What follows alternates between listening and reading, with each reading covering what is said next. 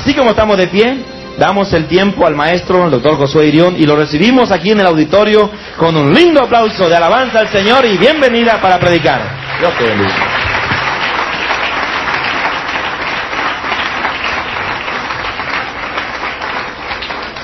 Saludo en el nombre del Señor Jesucristo en esta noche. Vamos a abrir nuestras Biblias en 1 Corintios capítulo 15 y el versículo 51. Rapto o el arrebatamiento de la iglesia y su desarrollo escatológico. 1 Corintios capítulo 15, versículo 51 al 54. He aquí os digo un misterio, dijo Pablo. No todos dormiremos, pero todos seremos transformados. En un momento, en un abrir y cerrar de ojos, a la final trompeta, porque se tocará la trompeta, y los muertos serán resucitados incorruptibles, y nosotros seremos transformados. Porque es necesario que es que esto, que esto corruptible se vista de incorrupción, el cuerpo y esto mortal se vista de inmortalidad. Y cuando esto corruptible se haya vestido de incorrupción, y esto mortal se haya vestido de inmortalidad, entonces se cumplirá la palabra que está escrita, sorbida es la muerte en victoria. Vamos a orar, por favor. Padre, en el nombre del Señor Jesucristo, te pedimos, Señor, que tú nos hables a través de tu palabra. Háblanos con tu poder y háblanos con tu autoridad. Nos humillamos delante de tu presencia y te agradecemos por una conferencia más de esta serie escatológica, Señor, de 19 conferencias. Te alabo y bendigo tu nombre por esta oportunidad en esta noche. En el nombre de Jesús. Amén. Podéis sentar, por favor. Antes de sermos arrebatados con Jesús para el cielo, primeramente seremos transformados en ángeles, o sea, recibiremos un cuerpo de gloria. No recibiremos un cuerpo nuevo, quedaremos con el mismo cuerpo, pero transformado en un cuerpo celestial, ya no más físico, pero será un cuerpo espiritual, hecho como los seres celestiales, pues hay cuerpos terrestres y hay cuerpos celestiales. El versículo 40 de 1 Corintios 15 dice, y hay cuerpos celestiales y cuerpos terrenales, pero una es la gloria de los celestiales y la otra de los terrenales. Nosotros no recibiremos un cuerpo nuevo, será el mismo cuerpo, pero será incorruptible, será transformado. No hemos de recibir, o sea, un cuerpo nuevo, porque cuando Cristo resucitó de los muertos, Él resucitó con el mismo cuerpo, pero transformado, incorruptible. Porque si recibiremos un cuerpo nuevo, entonces no habría resurrección del cuerpo viejo en la sepultura. O sea, nuestra redención Abre tu Biblia en Romanos capítulo 8 y el versículo 23. Romanos capítulo 8 y el versículo 23, la última parte del versículo. Nosotros también gemimos dentro de nosotros mismos esperando la adopción, o sea, la redención o la resurrección, la incorruptibilidad de nuestro cuerpo. La última parte del versículo. Si nuestro cuerpo viejo fuese cambiado por un cuerpo nuevo, entonces el viejo cuerpo no sería resucitado. Pero Pablo dijo claramente que este cuerpo mortal será transformado en inmortalidad y este cuerpo corruptible será revestido de incorruptibilidad. Si usted vuelve a los versículos que hemos leído en 1 Corintios capítulo 15, usted verá que él ha dicho, seremos transformados en un momento, en un abrir y cerrar de ojos, el cuerpo será transformado. En un abrir y cerrar de ojos, será transformado. Se vestirá de incorruptibilidad. Ya no más será mortal, pero será inmortal. Seremos transformados. Primero, el cuerpo transformado recibiremos este cuerpo que lo hemos de recibir, él será igual al cuerpo de Jesús cuando él resucitó de los muertos. 1 Juan capítulo 3 y el versículo 2. Él será el mismo cuerpo, glorificado. 1 Juan capítulo 3 y el versículo 2. Amados, ahora somos hijos de Dios. y aún no se ha manifestado lo que hemos de ser, pero sabemos que cuando Él se manifieste, la, la resurrección de los muertos, o sea, el arrebatamiento de la iglesia, seremos semejantes a Él, porque le veremos tal como Él es. Seremos semejantes a Él, en un cuerpo glorificado. Segundo, será un cuerpo igual a los ángeles, un cuerpo angelical. Mateo capítulo 22 y el versículo 30. Mateo capítulo 22 y el versículo 30. Porque en la resurrección ni se casarán ni se darán en casamiento, sino serán como los ángeles de Dios en el cielo. Los ángeles de Dios en el cielo. Ah, mira bien, ángeles de Dios. Hay una diferencia entre ángeles de Dios y los ángeles caídos, que se corrompieron su cuerpo. Son dos cosas distintas que hablan en Génesis 6, que es la palabra nefles, ángeles caídos. Es distinto, ángeles de Dios y los ángeles caídos. Seremos igual a los ángeles de Dios. Tercero, será un cuerpo resplandeciente. Iremos brillar. Mateo capítulo 13 y el versículo 43. Entonces los justos resplandecerán como el sol en el reino de su Padre. El que tiene oídos para oír, oiga, oiga, resplandecerá. Nuestro cuerpo será la divina presencia del Espíritu de Dios en nosotros. Tendremos el cuerpo de Cristo en nosotros al ser los muertos resucitados en Cristo y los que serán arrebatados en las nubes para estar con Él. Cuarto lugar, será un cuerpo perfecto. Efesios capítulo 4 y el versículo 13. Será un cuerpo perfecto. Hasta que todos lleguemos a la unidad de la fe y del conocimiento del Hijo de Dios, a un varón perfecto, varón, hombre, a la medida de la estatura de la plenitud de Cristo. Ahora, algunos teólogos dicen que es claro la madurez, el conocimiento del Señor Jesucristo, de llegarmos hasta la madurez de Cristo. Pero algunos teólogos dicen, en quinto lugar, que seremos del sexo masculino. Porque la Biblia dice en Efesios 4:13, llegaremos a ser varón perfecto. No mujer perfecta, pero varón perfecto. Varón. No será un cuerpo femenino, dicen esos teólogos en sexto lugar, pues en el cielo no hay ángelas, hay ángeles. No se turbe. Y Pablo dice en Efesios 4:13 que todos llegaremos a ser un varón perfecto. No mujer perfecta, varón perfecto, porque Él es perfecto. Pero si seremos varones perfectos a la imagen de Cristo, yo subtengo, ah, entiendo en la Escritura, que es a la madurez de Cristo, no que los sexos serán cambiados, pero la madurez del conocimiento de Dios, la madurez de Cristo. Eso quiere decir que todos seremos transformados, dicen ellos, en varones perfectos, en ángeles, no ángelas, ángeles. Séptimo, Jesús era muy hermoso y nosotros seremos como Él es. Salmo 45 y el versículo 2. Salmo 45 y el versículo 2.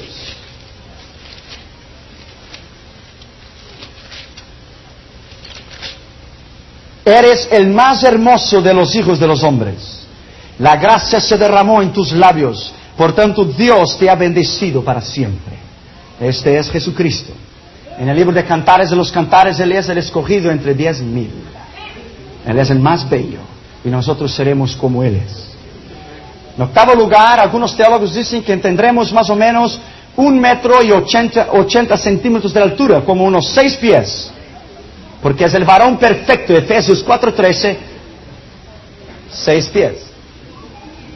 Yo tengo seis pies. Hay una esperanza para usted que es short. Usted va a ser perfecto en el reino de Dios. No se turbe vuestro corazón. Vamos a tener, dicen ellos, un metro y ochenta centímetros a la medida del varón perfecto, porque Jesús era hermoso. Eh, Es la estatura que, que los teólogos dicen que es el varón perfecto. Seis pies. No, no. Tendremos mucho más sabiduría que el mayor genio que jamás tenga existido en la tierra. Pues que- porque está escrito en la Biblia que el menor de los ángeles será mayor de los hombres en el cielo. Mateo capítulo 11 y el versículo 11. Vamos a ver e interpretar bien esa escritura. Mateo capítulo 11 y el versículo 11. Mira bien. De cierto os digo, entre los que nacen de mujer no se ha levantado otro mayor que Juan el Bautista, pero el más pequeño en el reino de los cielos es mayor que él. El más pequeño en el, reino de los cielos seremos nosotros. Porque nacido de mujer, él era mayor. Nacido de mujer, nosotros somos nacidos de mujer. Pero en la glorificación del cuerpo, que nuestro cuerpo será transformado en el arrebatamiento de la iglesia, entonces quiere decir que el menor en el reino de Dios, abajo de Juan el Bautista, que es el mayor, tiene que ser un ángel. Será tú y yo, seremos mayor que él. Mayor que el profeta Juan el Bautista. En décimo lugar, actualmente el hombre es menor que los ángeles. Mira bien, Hebreos capítulo 2, Hebreos capítulo 2 y el versículo 6. Pero alguien testificó en cierto lugar diciendo, ¿qué es el hombre para que te acuerdes de él? ¿O el hijo del hombre para que le visites? Le hiciste un poco menor que los ángeles, le coronaste de gloria y de honra y le pusiste sobre las obras de tus manos. Quiere decir que los ángeles son considerados un tanto mayor que nosotros los hombres. Pero cuando nosotros obtener el cuerpo glorificado, resucitado, revestido de la incorruptibilidad, nosotros seremos iguales a los ángeles del cielo. Nosotros seremos igual a ellos, igual. Mira bien lo que dice el versículo 7. Le hiciste un poco menor que los ángeles, el hombre, nosotros, pero le coronaste de gloria y de honra la Biblia dice que los ángeles tienen celos de nosotros, celos, porque a ellos les gustaría anunciar y predicar la palabra, pero fue confiado a nosotros, no a los ángeles, a nosotros. So. Décimo primer lugar, con este cuerpo transformado y renovado, nosotros no nos casaremos. Mateo 22 y el versículo 30. Mira bien lo que dice la escritura durante el milenio es otra cosa y es para Israel. No para los gentiles, es para Israel. Mateo capítulo 22 y el versículo 30. Porque en la resurrección ni se casarán ni se darán el casamiento, sino serán como los ángeles de Dios en el cielo. No va a haber matrimonio en el cielo. Hay muchas malas interpretaciones en la escritura y relación al milenio. Décimo, décimo segundo lugar, este cuerpo no se cansará porque será revestido de la incorruptibilidad. Isaías capítulo 40 y el versículo 31. Isaías capítulo 40 y el versículo 31. Pero los que esperan en Jehová, ¿esperan qué? Su bien, su advenimiento, su resurrección Tendrán nuevas fuerzas. ¿Por qué dice nuevas fuerzas? Al, levantarse el cuerpo de la tierra, entonces el cuerpo viejo será transformado. Entonces seremos transformados en algo nuevo. Nuestro cuerpo se vestirá de una incorruptibilidad. Recibirán nuevas fuerzas. Se levantarán. Levantarán alas como águilas. El arrebatamiento de la iglesia. Correrán y no se cansarán. Caminarán y no se fatigarán. El arrebatamiento de iglesia. Décimo tercer lugar, este cuerpo transformado no podrá dormir. Pero los que esperan a Jehová, esperan que su bien, su advenimiento, su resurrección. Tendrán nuevas fuerzas. ¿Por qué dicen nuevas fuerzas? Al, levantarse el cuerpo de la tierra, entonces el cuerpo viejo será transformado. Entonces seremos transformados en algo nuevo. Nuestro cuerpo se vestirá de una incorruptibilidad. Recibirá nuevas fuerzas se levantarán, levantarán alas como águilas, el arrebatamiento de la iglesia, correrán y no se cansarán, caminarán y no se fatigarán. El arrebatamiento de la iglesia.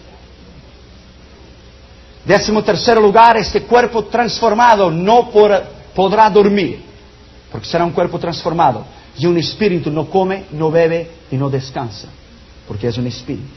Nosotros seremos un cuerpo transformado de incorruptibilidad. Isaías capítulo 5 y el versículo 27. Isaías capítulo 5 y el versículo 27. No habrá entre ellos cansado, ni quien tropiece. Ninguno se dormirá, ni le tomará sueño. A ninguno se les ah, desatará el cinto de los lomos, ni se romperá la correa de sus sandalias. Nosotros no dormiremos, quiere decir que administraremos los planetas con Cristo y seremos como Él es, como Él es. Décimo cuarto lugar, este cuerpo transformado nunca más se quedará enfermo, nunca más. Isaías capítulo 33 y el versículo 24. No dirá al morador, estoy enfermo. Al pueblo que mora en ella será perdonada la iniquidad. ¿En ella dónde? La nueva Jerusalén. Dirá el morador, no estoy enfermo. No habrá enfermedad en el cuerpo de incorruptibilidad. Nunca más. Décimo quinto lugar, este cuerpo transformado no podrá morir, porque será eterno entonces. Apocalipsis capítulo 20, el versículo 6. Apocalipsis capítulo 20, el versículo 6. Bienaventurado y santo el que tiene parte en la primera resurrección. La segunda muerte no tiene potestad sobre estos, sino que serán sacerdotes de Dios y de Cristo y reinarán con él mil años. Mire bien, mira bien, la muerte no tendrá potestad. La primera resurrección es ahora de la iglesia, que subirá. Pero la segunda resurrección solamente será de los impíos. Y los otros muertos no tornaron a resucitar, dice la Biblia, después que se cumplieron los mil años. Resucitarán después del milenio los impíos para el juicio final del gran trono blanco. Por eso la Biblia dice, bienaventurado el que toma parte en la primera resurrección, ¿quién son los santos? Los que murieron en Cristo. La segunda resurrección será después del milenio y los muertos no tornaron a vivir hasta que se cumplieron los mil años para el juicio del gran trono blanco, solo para los impíos, no para la iglesia. Décimo sexto lugar, este cuerpo podrá comer, porque Cristo con su cuerpo resucitado lo hizo. Mira bien, ese es, es un milagro. Juan capítulo 21 y el versículo 4. Juan capítulo 21 y el versículo 4. Hallados dos discípulos, nos quedamos ahí siete días. Siete días. Ahí estaban los apóstoles después que Cristo restó de los muertos. Entonces Cristo vino y se presentó a ellos y ahí estaba Pedro y estaba Juan y los discípulos. Y Jesús se sentó y dijo, ¿tenéis algo de comer? Entonces fue dicho palabra, es el Señor, y Pedro se echó en el agua. Juan capítulo 21 y el versículo 4. Entonces Pedro se echó en el agua. Y Jesús se sentó con ellos y comió con ellos, en su cuerpo resucitado. Comió con ellos. Quiere decir que podremos comer, si no podremos comer en, un estado espiritual, entonces nosotros no comeremos en las bodas del Cordero. Y nosotros vamos a comer en las bodas del Cordero. Yo no sé qué tipo de comida será, creo que será Jewish food, no sé. Comida judía, yo no sé. Un asado, no sé. Lo cierto es que vamos a comer. Así que prepárese. Lucas capítulo 24, versículo 41 a 43, los dos discípulos eh, eh, de Emaús. Jesús se sentó en la mesa y partió el pan y estaban con ellos. Y después que oró, desapareció. Quiere decir que él puede comer. Apocalipsis 2.7 y el versículo 17, al que venciere le daré de comer el fruto del árbol de la vida. Lucas 22.30, ese es el versículo llave. Lucas capítulo 22 y el versículo 30. Para que comáis y bebáis en mi mesa y mi reino, y os sentéis en tronos juzgando las doce tribus de Israel para que comáis y bebáis en mi trono, en el cielo, en el cielo. Décimo séptimo lugar, los sepulcros se abrirán cuando estos cuerpos transformados resuciten. Mateo 27, 52, cuando Jesucristo murió hubo un gran terremoto. Y entonces las sepulturas se abrieron y muchos santos entraron, eh, subieron a la Nueva Jerusalén. Ezequiel 37, 12, decida mi pueblo Profeticé, dijo Ezequiel, y vino los cuatro vientos de la tierra y decid, huesos secos. Entonces pusieron en pie. Esa es una profecía de doble sentido. Primero, se cumplió cuando Israel se tornó nación, 17 de junio de 1948, y se cumplirá en el arrebatamiento de la iglesia. Pueblo mío, profeticé, dice el Señor, y entró espíritu en ellos, y se levantaron y se pusieron en pie. Eso es la iglesia. 1 Tesalonicenses 4:16 y 1 Corintios 15, 51 54, del cual ya hemos leído. Décimo octavo lugar, este cuerpo podrá cruzar, o sea, atravesar de la materia, puertas, paredes, porque Jesús no tenía necesidad de abrir las puertas cuando entraba en una casa. Juan capítulo 20 y el versículo 19. Juan capítulo 20 y el versículo 19. Cuando llegó la noche de aquel mismo día, el primer día de la semana, estando las puertas cerradas en el lugar donde los discípulos estaban reunidos por medio de los judíos, vino Jesús y puesto en medio les dijo, paz a vosotros. Él no necesitó abrir las puertas, Él se pasó el primero de las puertas. Su cuerpo glorificado. Así seremos nosotros. Así seremos nosotros. Nosotros viajaremos con Cristo durante siete años, admirando la belleza en el espacio. Administraremos con Él, viajaremos por las dimensiones, por las constelaciones. Nosotros viajaremos a la velocidad del pensamiento, a la velocidad de la luz. Mucho más de que la velocidad, dos veces, tres veces, seis veces, cien veces más la velocidad de la, de la barrera del sonido del Concorde. Nosotros viajaremos, estamos en Marte, dentro de unos segundos estamos en Júpiter, después estaremos en Mercurio, después descenderemos a la Tierra, administraremos con Cristo. La bienaventuranza de la iglesia es tan grande, es tan grande. El arrebatamiento de la iglesia será como un imán celestial. El arrebatamiento, un imán. ¿Sabes qué es un imán, verdad? Un imán. Cristo vendrá a la tierra como un poderoso y gigantesco imán y llevará a su pueblo hasta las nubes y de ahí a su gloria, porque la Biblia dice que Él vendrá y se quedará en las nubes y nosotros nos reuniremos con Él en los aires. Será como un acoplamiento espacial. Cuando un imán pasa volando por la tierra y por un lugar donde está lleno de basura, solamente las cosas metálicas que vuelan volarán a su encuentro. Si un imán pasa arriba de, un terreno, donde, de una tierra donde está llena de basura, solamente los objetos que son metálicos suben para arriba. Así también será el arrebatamiento de la iglesia. Cristo, el divino imán, pasará por la tierra volando del cual la tierra es una gigantesca basura moral. Solamente los salvos que tengan el metal del Espíritu Santo volarán hasta las nubes para encontrarse con Él. Será un imán. Y llevará. Pasará en medio de la basura de la tierra el gran imán y solamente los que tienen los metales, el poder del Espíritu de Dios, subirán para arriba e irán para siempre con Él. Juan 14, 2, la Biblia dice, yo vendré otra vez para os llevar conmigo. En el arrebatamiento nuestros vestidos se quedarán aquí. Cristo cuando resucitó dejó sus vestidos en el sepulcro, los lenzos y el sudario. Juan capítulo 20, el versículo 4. Corrían dos juntos, pero el otro discípulo corrió más prisa que Pedro y llegó primero al sepulcro. Y bajándose a mirar vio los lienzos puestos allí, pero no entró. Luego llegó Simón Pedro tras de él y entró en el sepulcro y vio los lienzos puestos allí. Y el sudario que había estado sobre la cabeza de Jesús, no puesto con los lienzos, sino enrollado en un lugar aparte. Quiere decir que en el arrebatamiento de la iglesia, como Cristo, cuando se levantó de los muertos, sus vestidos se quedaron aquí. ¿Usted puede imaginar el pánico que será? A las 4 de la tarde es un viernes en la 605 North Usted puede imaginar los carros, usted puede imaginar los, los policías no dar ninguna explicación solo para hacer la corbata, el traje, el zapato. Será algo fenomenal. Será algo increíble el arrebatamiento de la iglesia.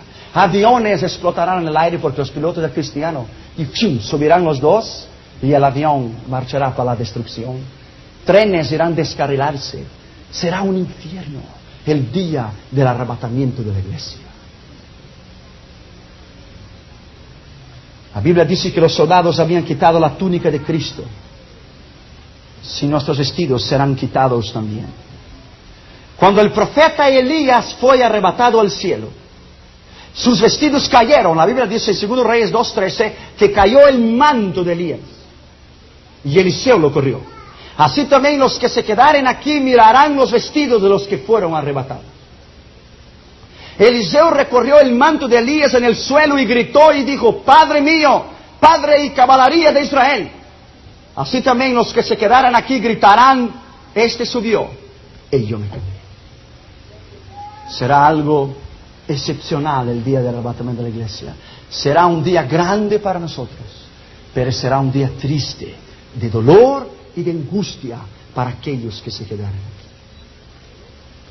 Hay una serie de controversias en el asunto si todos los niños subirán en el arrebatamiento de la iglesia. Hay dos puntos de vista, yo se lo voy a hablar los dos. Dios tiene la última palabra, es un asunto muy controversial. Hay dos líneas de pensamientos de muchos teólogos. Algunos afirman que todos los niños subirán, otros dicen que no. Algunos dicen que solamente niños chiquitos o hasta 8 o 9 años de edad. Otros dicen que algunos niños saben lo que ya es correcto y lo que no es correcto, aún siendo niños más de 9 o 10 años de edad. Porque la Biblia dice que aún se juzga el niño por sus acciones, si sus, si sus actos o hechos son puros o no. Son dos líneas de pensamiento. Algunos teólogos que muestran algunas pruebas que sí, que todos subirán. Mira bien. Pablo dijo que por la culpa de Adán todos se condenarán, porque es el pecado original. Pero por la gracia del segundo Adán, Cristo, todos serán salvos. Estos teólogos dicen que todo niño de tres o cuatro años de edad es la edad de la irresponsabilidad, son inocentes. Presta atención. Tal niño no es responsable por sus hechos, por lo tanto es salvo hasta los tres, cuatro, cinco o nueve años de edad. Pero otros teólogos dicen que después de la edad de la niñez, hasta los ocho o nueve años de edad, gracias, este niño no se salvará, no se salvará sin que se convierta a Cristo.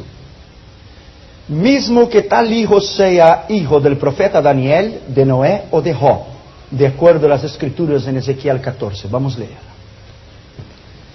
Ezequiel capítulo 14 y el versículo 12. Mira bien. 14.2.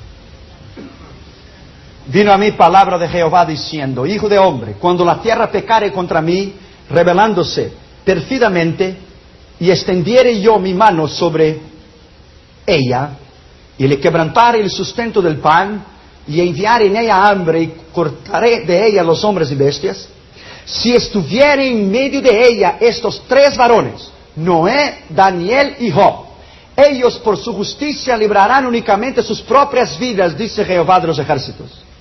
Sus propias vidas, no de los sus hijos. Pero mira bien. Y se hiciere pasar bestias feroces sobre la tierra y se asolaren, y quedare desolada de modo que no haya quien pase a cara de las fieras, y esos tres varones estuvieran en medio de ella. Vivo yo, dice Jehová el Señor, que ni aun sus hijos, ni sus hijas se escaparán. Ellos solos serán librados de la tierra por su propia justicia. Estos teólogos dicen que el niño debe recibir a Cristo como su Señor y Salvador. Que hay una edad y nadie lo tiene la autoridad para decir cuál es la edad cuando el niño debe bautizarse o no, porque hay niños de nueve años de edad que son criminales.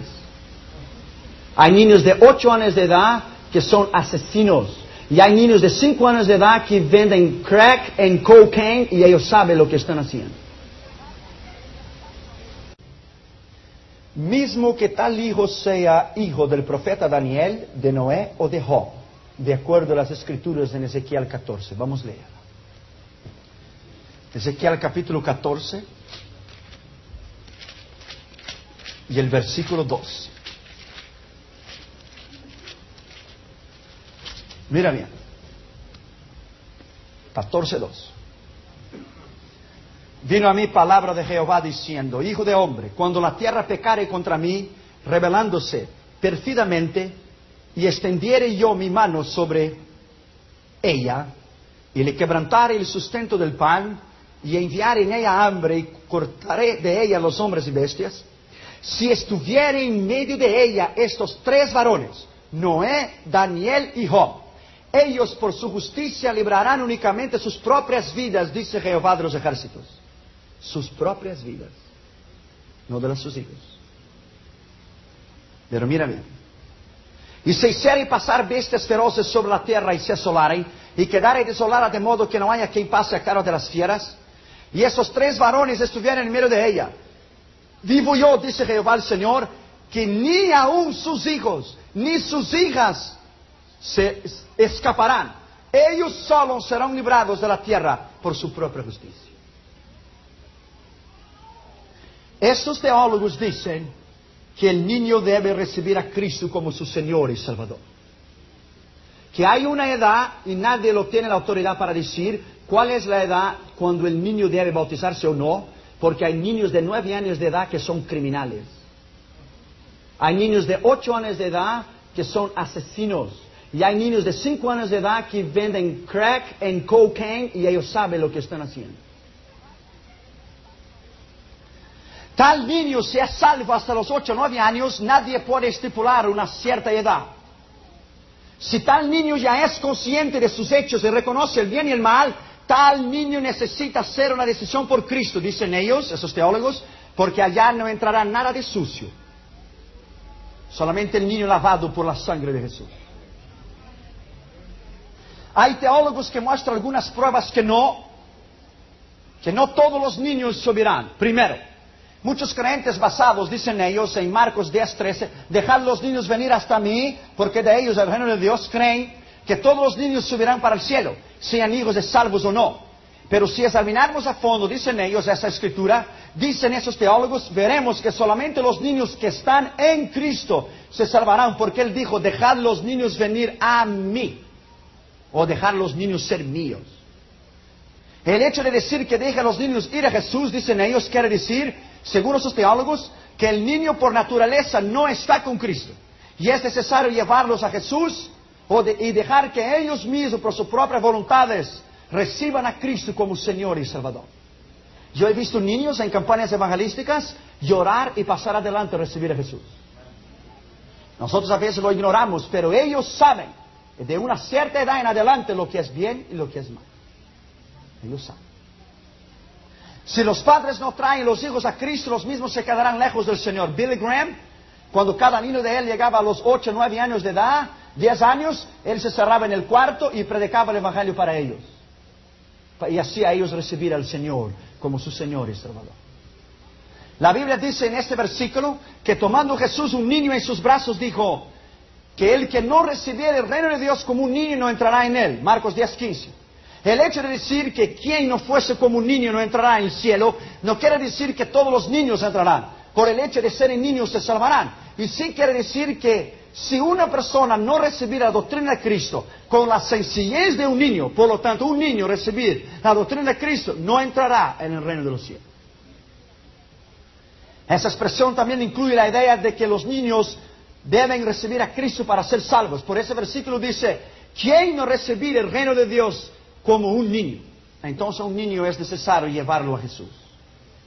Si un niño se salvase por el hecho de ser niño, esto sería decir que no existe el pecado original. Sería negar la consecuencia del pecado de Adán, dicen ellos, que se extiende por todas las generaciones. Y la Biblia dice que en Adán todos murieron y que la muerte se extendió a todos los hombres por cuanto todos pecaron. Quiere decir, el pecado original a una cierta edad termina entonces su dispensación, lo podemos hacer, decir así de gracia, y que el niño sabe el bien y el mal, que tiene que decidir por sus hechos, dicen ellos. La Biblia dice que los hijos de los impíos están lejos de la salvación. Job, capítulo 5, versículo 4. Que los hijos de los impíos están lejos de la salvación. Y el Salmo 58, 3 dice que los hijos de los impíos andan errados desde cuando han nacido desde el vientre. La Biblia dice que somos hechos en iniquidad y que en pecados nosotros hemos sido engendrados. Salmo 51, 5. En pecado me concebió mi madre, dijo David. Es el pecado original. La Biblia dice que somos por naturaleza hijos de la ira y no de la salvación en Efesios 2.3. Hijos de, hijos de desobediencia por naturaleza e hijos de perdición y de ira. La Biblia dice en 1 Corintios 7:14 que los padres que no son santos, los hijos nacen inmundos. Y Apocalipsis 21, 27 dice que allá no entrará ninguna cosa inmunda. Pero no quiere decir que un hijo de un impío que muere en un accidente no es salvo. Eso es distinto. Eso es distinto. Pero está diciendo, cuando llegue el niño una cierta edad, él es responsable, según ellos, de recibir a Jesús. La Biblia dice que las personas son malas desde su juventud, Génesis 8, 21. Esos teólogos dicen, mira bien, que Ezequiel 18.4 que dice, el alma que pecare hasta morirá, entonces porque todos mueren, los niños entonces, ¿por qué mueren los niños si los niños no pecan? El alma que pecare morirá, si los niños entonces no pecan, no morirían. Porque nace con el pecado original, ¿no es así? Si los niños no pecasen, no morirían, dicen ellos, porque solamente el que peca muere. Si Adán no hubiera pecado, todavía estaría vivo. Cristo no podría morir porque nunca había pecado. Y porque este Cristo podría decir, nadie puede quitarme la vida, pero yo la doy de mí mismo. No la podían quitar porque no nació en pecado, él era puro y santo. Él no había nacido del pecado original, él fue engendrado por el poder del Espíritu de Dios. Engendrado. La Biblia dice en Éxodo 25 que Dios visitaría la maldad de los padres en los hijos. La Biblia dice que en el diluvio no se salvó ningún niño, 1 Pedro 3:20, solamente personas maduras. Ahora, mira bien, la Biblia dice que en la destrucción de Sodoma y Gomorra no se salvó ningún niño, de impíos o no, todos murieron. Génesis 18, 29 y 30. La Biblia dice en Oseas 4:6 que Dios se olvidará de los hijos de los padres que se olvidaron de obedecer la palabra de Dios. La Biblia dice en Números 16, 27 33 que Coré, Datán y Abirón, con sus haciendas, mujeres, familia y hijos, descendieron vivos al infierno. Y el versículo 27 dice hijos chiquitos. Vamos a leer para que usted vea. Números capítulo 16. Números capítulo 16. Y el versículo 27. Y se apartaron de las tiendas de Coré, de Datán y de Abirón, en derredor. Y Datán y Abirón salieron y se pusieron a las puertas de sus tiendas con sus mujeres, sus hijos y sus pequeñuelos, o chiquititos. Y dijo Moisés, en esto conoceréis que Jehová me ha enviado para que hiciese todas estas cosas y que, yo no las hice de mi propia voluntad. Si como mueren todos los hombres, murieren estos. O si ellos al ser visitados siguen la suerte de todos los hombres, Jehová no me envió. Mas si Jehová hiciere algo nuevo, y la tierra abriere su boca, y los tragare con todas sus cosas, descenderán vivos al infierno. Entonces conoceréis que esos hombres irritaron a Jehová. Y aconteció que cuando cesó él de hablar esas palabras, se abrió la tierra que estaba debajo de ellos, abrió la tierra su boca y los tragó a ellos, sus casas, todos sus hombres de Coré y a todos sus bienes. Y ellos con todo lo que tenían descendieron vivos al Seol y le cubrió la tierra y perecieron del medio de la congregación con sus hijos, mujeres y pequeños.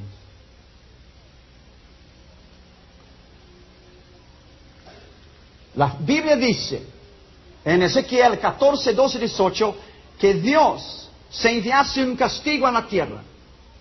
Ninguno de esos tres hombres se salvarían, sus hijos. Ni Noé, ni Job, ni Daniel. La Biblia dice en Apocalipsis 22 que Juan vio los muertos, grandes y pequeños, delante del trono de Dios. Ese grandes y pequeños no es ricos y pobres. ¿Sabes por qué no? Porque la Biblia dice en Apocalipsis 13 y 16 que habían niños delante del juicio del gran trono blanco, niños que serían sentenciados al lago de fuego.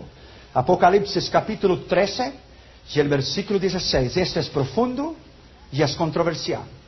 Y, y hasta que todos, pequeños y grandes, pequeños, niños, chiquititos, ricos y pobres. Entonces, pequeños y grandes no es ricos y pobres, porque esa decisión entonces. Ricos y pobres, libres y esclavos, se les pusiese una marca en la mano derecha o en la frente. Mira bien, niños. Niños podrán ir al infierno, según esos teólogos, si no reciben al Señor Jesucristo como su Señor y Salvador. Grandes y pequeños no quiere decir ricos y pobres, y sí adultos y niños. Apocalipsis 13, 16, Juan hace una separación entre grandes y pequeños, ricos y pobres, dando así la prueba que grandes y pequeños no quiere decir ricos y pobres, decir adultos y niños. Yo preguntaría entonces, ¿a qué edad un niño es responsable por sus hechos? Usted va en la frontera en Tijuana, usted verá niños de 8, 9, 10 años de edad, ellos ganan su propia vida, ellos trabajan, ellos saben hablar, ellos saben mentir, ellos saben lo que es el bien y el mal. En San Paulo, en Brasil, a muchos años atrás, hubo una cuadrilla de niños de nueve años de edad que asesinaron 17 personas. ¿Usted cree que esos niños son salvos? La Biblia dice que allá no entrará asesinos. Los niños que venden droga y la compran, los niños en la prostitución. Tal niño y todo niño después de nueve años de edad, él sabe discernir entre el bien y el mal y es responsable por sus hechos, según los teólogos, delante de Dios, porque no hay ninguna escritura que estipula la edad que un niño debe bautizarse. Yo estoy de acuerdo. Los que han puesto edad, eso es doctrina de hombres y eso no tiene que ver nada con la palabra. Porque un niño que llega para bautizarse y el padre no le deja hasta los 12 años de edad y él quiere bautizarse y el niño anda en otros caminos que su padre no sabe y muere y va al infierno, la responsabilidad es de su padre. Corey Ten Boom aceptó a Cristo cuando tenía cinco años de edad. Y yo acepté cuando tenía cuatro. Yo pasé adelante en los brazos de mi madre en la Asamblea de Dios en Brasil y con lágrimas en mi cara yo dije, yo quiero a este Jesucristo que vive en mi corazoncito. Y me acuerdo una vez que yo estaba dentro del carro, y entonces mi padre frenó y entonces yo me pegué con el borde y entonces yo dije, ay, dolió Jesucristo en mi, en mi.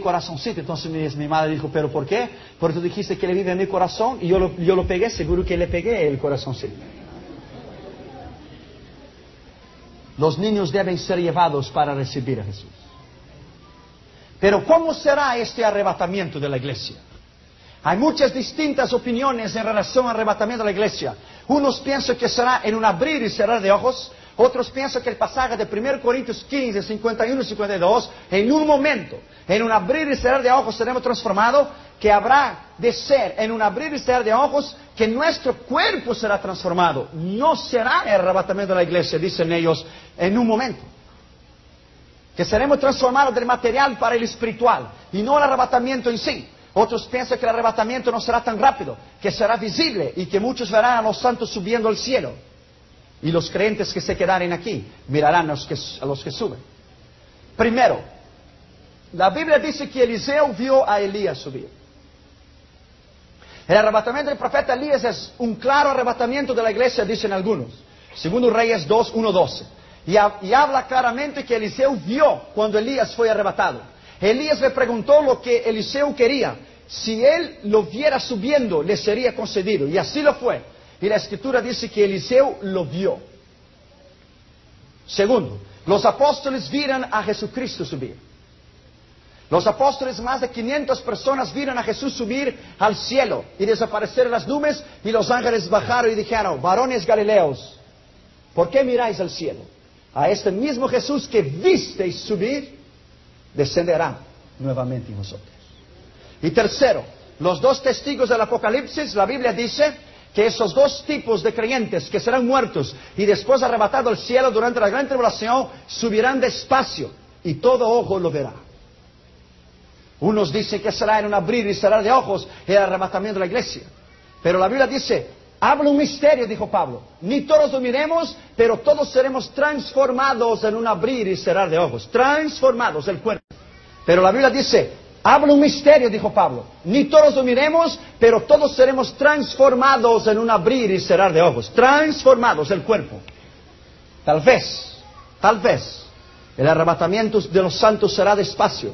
Y los creyentes que se quedaren aquí mirarán a los santos subir y se pegarán en los pechos y, llorarán porque mirarán la iglesia subir. Sean cuales fueren los puntos de vista, lo importante es estar preparado para este acontecimiento. Como les dice, primero, unos piensan que será un abrir y cerrar de ojos. Porque la Biblia dice en Mateos 24, 27, como el relámpago que sale del occidente y se muestra en el oriente, así será la venida del Hijo del Hombre. Otros dicen que esto es la transformación del cuerpo, del corruptible al incorruptible. Otros piensan que el arrebatamiento será despacio, que no será tan rápido, que será visible, y que los creyentes que se quedaren aquí mirarán los santos subir. Pero lo cierto es que los impíos no verán este acontecimiento glorioso. Los impíos no verán. No verán porque el arrebatamiento será para la iglesia.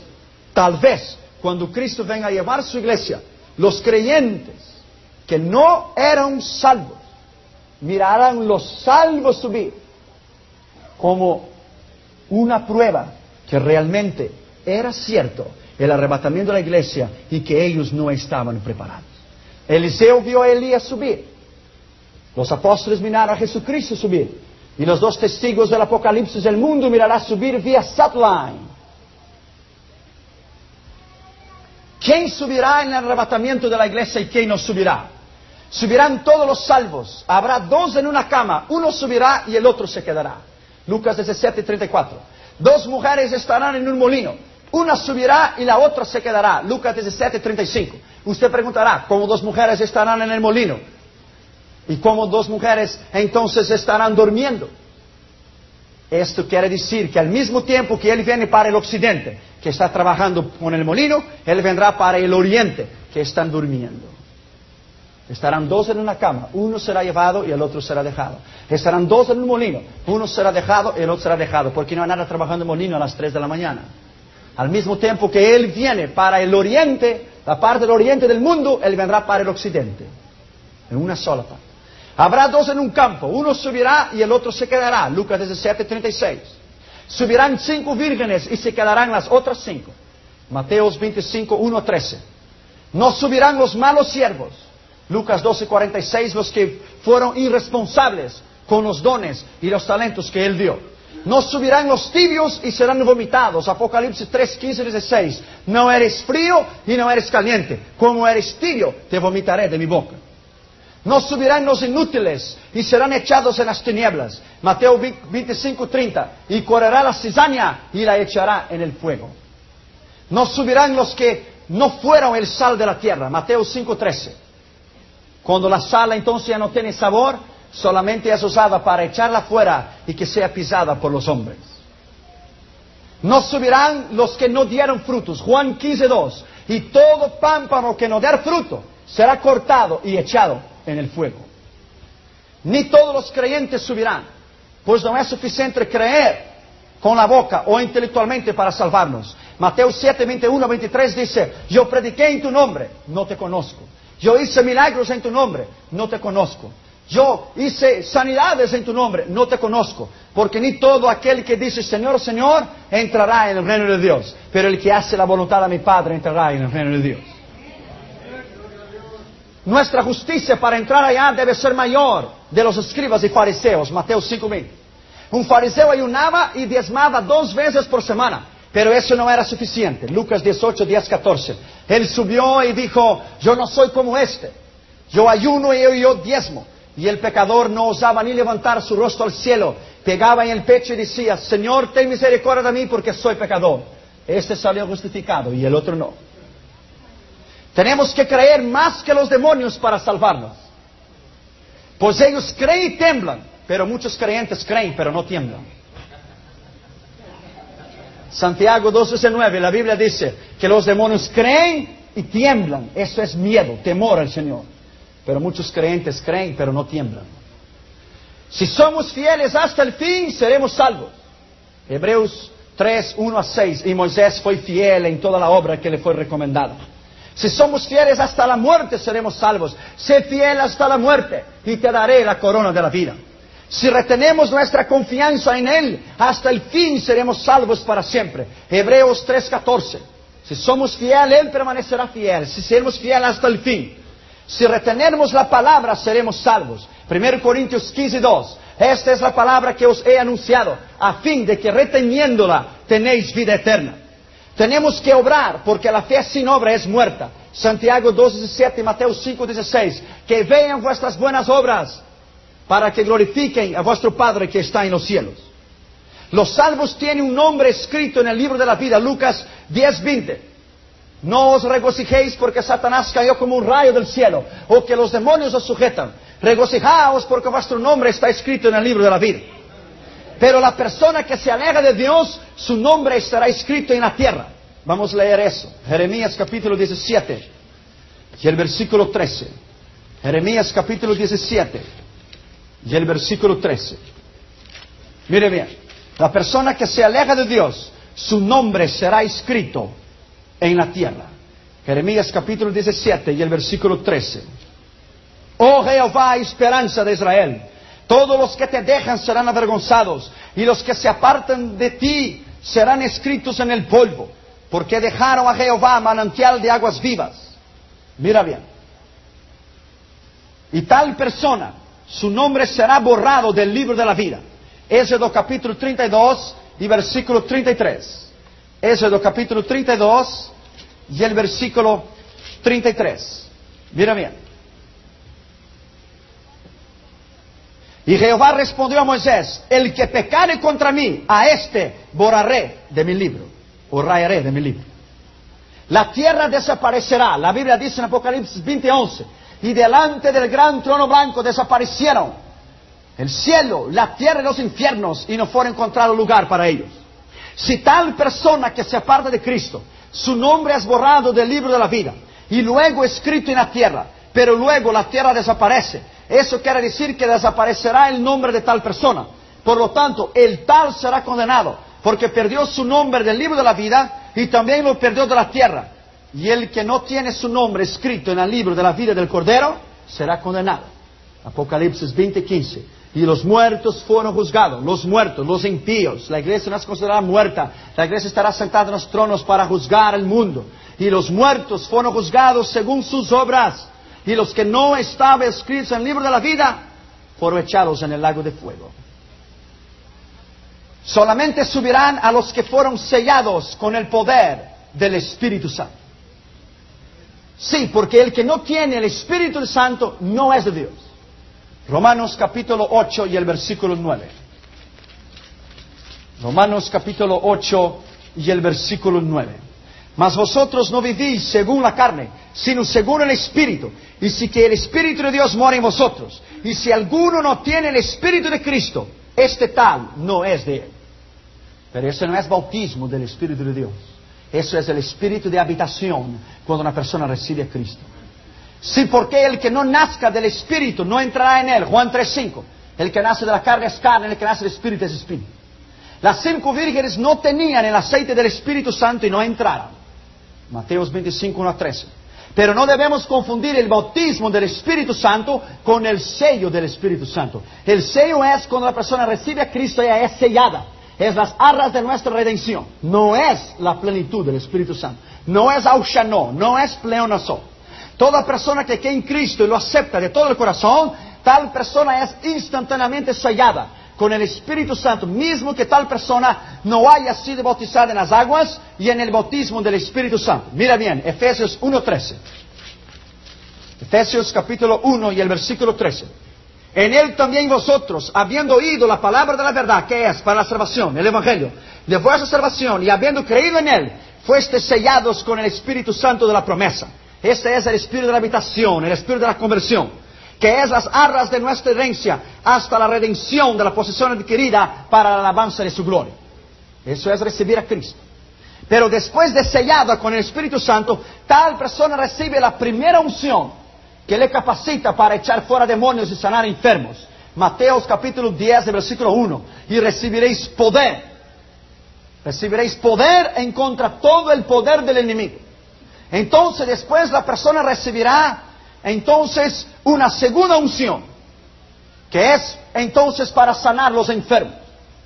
Después la persona recibirá una tercera unción antes del bautismo del Espíritu Santo, porque Cristo sopló sobre los discípulos y les dio el Espíritu Santo antes de ser bautizados con el Espíritu de Dios. Juan capítulo 20, versículo 21 y 22. Los discípulos estaban reunidos y Jesús se presentó en el medio de ellos y qué? Sopló el Espíritu Santo. Esa no era la plenitud del Espíritu. Sopló la tercera unción. Entonces después viene la cuarta unción, por eso se llama la cuarta dimensión. El libro de Poyan Show, la cuarta dimensión del Espíritu.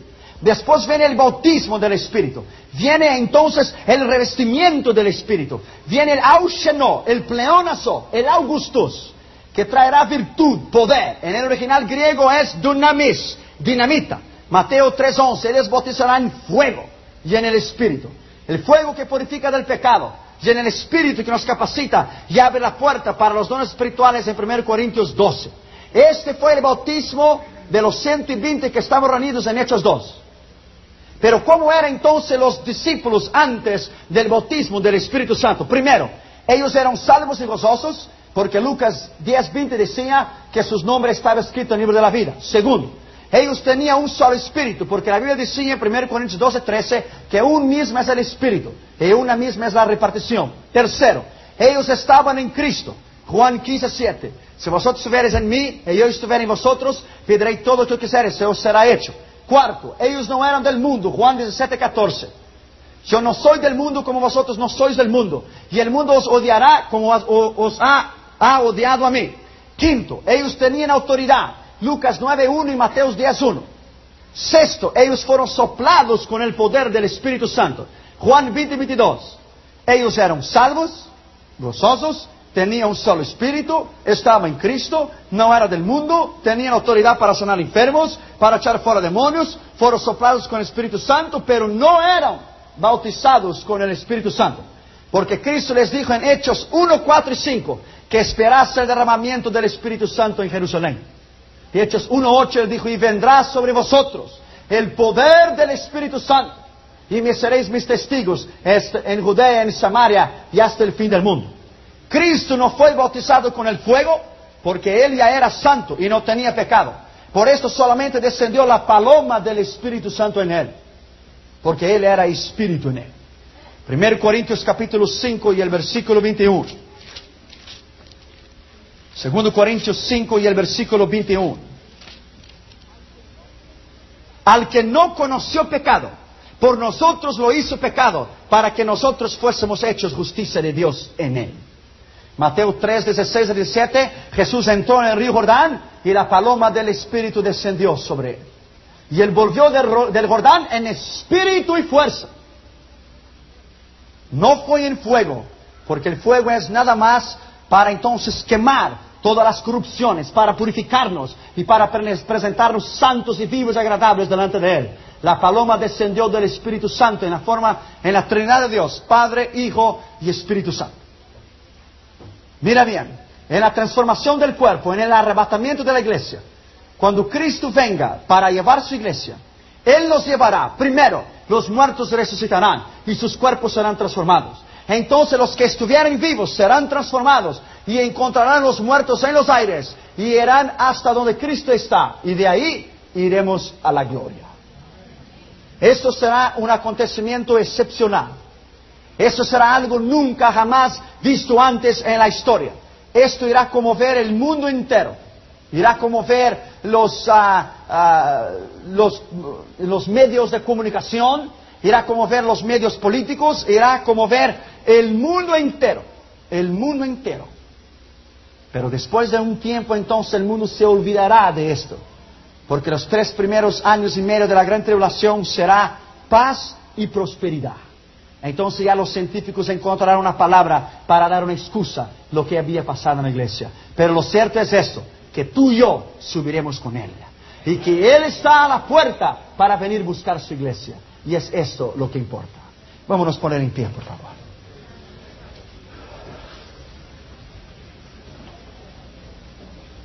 Incline tu cabeza, vamos a.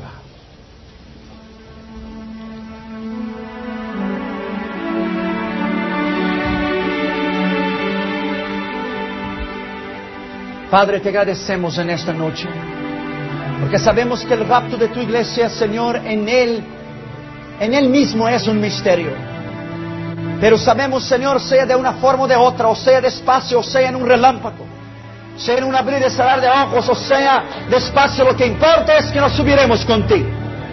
Padre, en el nombre de Jesús te alabamos por esta noche y te agradecemos por el poder de tu palabra. Porque, Señor, estamos puestos, Señor, para que tú venga. Que el mundo, Señor, está listo. Y las profecías se han cumplido. Y acá se el reloj y abate la medianoche para que tú vengas a buscar tu iglesia. Oh, Maranata, Maranata, ven, Señor Jesucristo. Ven llevar a tu iglesia para subir, para que podamos subir para siempre contigo. En el nombre de Jesús te agradecemos en esta noche. Amén. Denle un aplauso a Cristo, por favor.